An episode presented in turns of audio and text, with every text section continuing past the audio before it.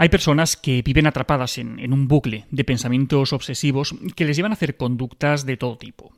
Comprobar muchas más veces de lo razonable si han cerrado la puerta de la casa o el gas, y tener que pulsar los interruptores un número determinado de veces, y repetir una palabra cada vez que ven o que escuchan cierta cosa, y caminar solo por las baldosas de un color determinado por la calle o lavarse las manos varias veces al día como si fueran a entrar en quirófano. Esta semana hablamos del trastorno obsesivo compulsivo o, como se suele llamar habitualmente, el TOC. Vamos a verlo. Quizá, después de los ejemplos que, os he puesto, os viene a la cabeza pelis como Mejor Imposible, como Tok Tok, eh, por poner dos ejemplos. Y a ver, que sí, que, son pelis que, están muy bien. Yo, yo me he divertido mucho viéndolas. Pero como psicólogo ya os digo que, el TOC eh, no es nada divertido. las personas que lo sufren eh, viven muy limitadas por, por, sus síntomas y en muchos casos se convierten en un problema crónico. El TOC, como, como su nombre indica, es un trastorno que se caracteriza por la presencia de obsesiones y de compulsiones. Las obsesiones son pensamientos involuntarios que generan mucha ansiedad.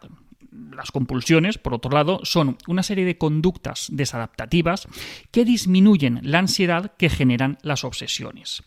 Entonces, hasta aquí eh, no había problema. Es decir, eh, tenemos un pensamiento negativo, pero encontramos una conducta que podemos hacer y que lo neutraliza. Entonces, eh, fin del problema, ¿verdad? Pues no. El kit de la cuestión está en que ese alivio de la ansiedad es solamente temporal y las compulsiones, paradójicamente, acaban formando más parte del problema que de la solución. Os pongo ejemplos.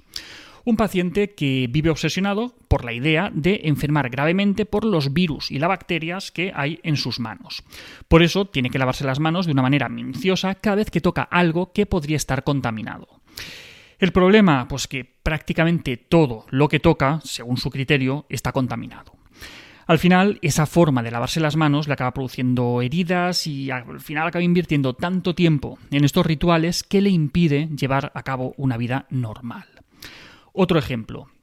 Una paciente tiene dudas acerca de si ha cerrado correctamente el gas, con lo que de camino al trabajo tiene que dar la vuelta. Comprueba que está bien y marcha de nuevo al trabajo. Pero al cabo de un rato vuelve otra vez la duda. Mm, ¿Seguro que he cerrado bien el gas? ¿Seguro que lo he comprobado bien? Y el malestar es tan intenso con, imágenes que le vienen a la cabeza de, su casa y medio vecindario en llamas, y entonces de nuevo pues tiene que dar la vuelta y volver a comprobarlo otra vez.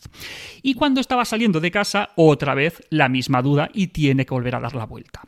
Y esto le pasa todos los días, varias veces al día, respecto a distintas cosas. Si ha cerrado el coche, el gas, las luces de casa o incluso si ha atropellado a alguien por la carretera, no se ha dado cuenta y tiene que deshacer varias veces parte del camino para asegurarse, para comprobar que no hay ningún cadáver en la cuneta y que ella no se había dado a la fuga sin darse cuenta. Un último ejemplo. Un paciente que cada vez que piensa en un ser querido, si no repite mentalmente una lista larga de palabras y de frases, está convencidísimo de que esa persona va a tener un accidente y que va a morir. Y claro, mm, como no hay mejor forma de pensar en algo que no queriendo pensar en ese algo, su mente está constantemente repleta de imágenes de sus seres queridos y él teniendo que repetir esos conjuros mentales sin descanso. Hasta el punto que no puede trabajar ni puede relacionarse con normalidad porque toda su atención está centrada en ese asunto. Lo que os decía, que, poca broma con el TOC. Las personas que lo tienen sufren muchísimo.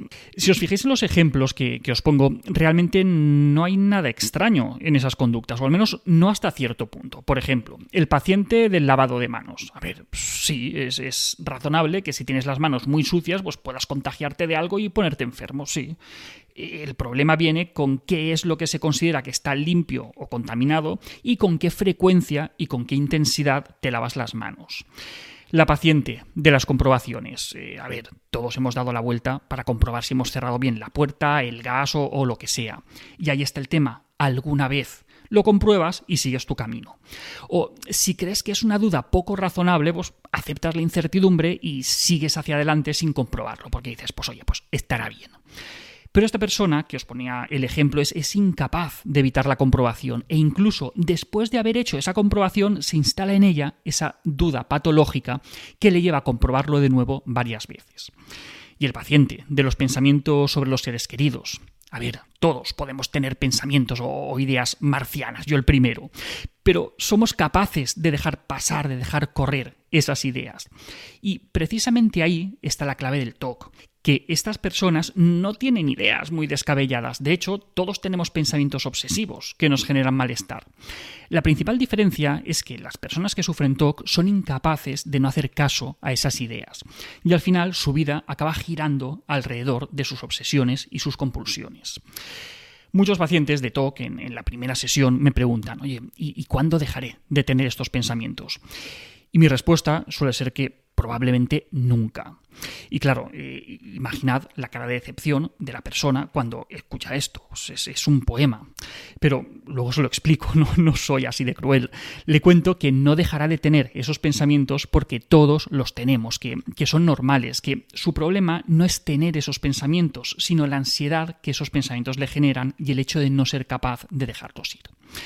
Las personas con TOC toman esos pensamientos muy en serio, tanto que al final toda su vida acaba girando alrededor de ellos. Por suerte, pues, eh, gracias a la terapia, con el tiempo, pues, pueden ser conscientes de que esos pensamientos que tienen son pensamientos obsesivos, que, esas catástrofes que, están anticipando eh, no se cumplen, al final no pasan y que pueden seguir con su vida a pesar de tener esos pensamientos. Y ahí está la clave, seguir a pesar de los pensamientos. Como os digo, que el TOC es un trastorno que genera mucho malestar y en ocasiones la terapia puede llevar mucho tiempo, sobre todo porque las personas suelen acudir después de mucho tiempo de tener ya instalados esos pensamientos, a veces años. Y claro, a más tiempo con esos pensamientos, pues luego más cuesta aprender a gestionarlos de otra manera. La medicación en estos casos eh, suele ser más importante que, en otro tipo de, pacientes, hasta el punto que, hay pacientes que, no logran avanzar sin tener una pauta de, medicación.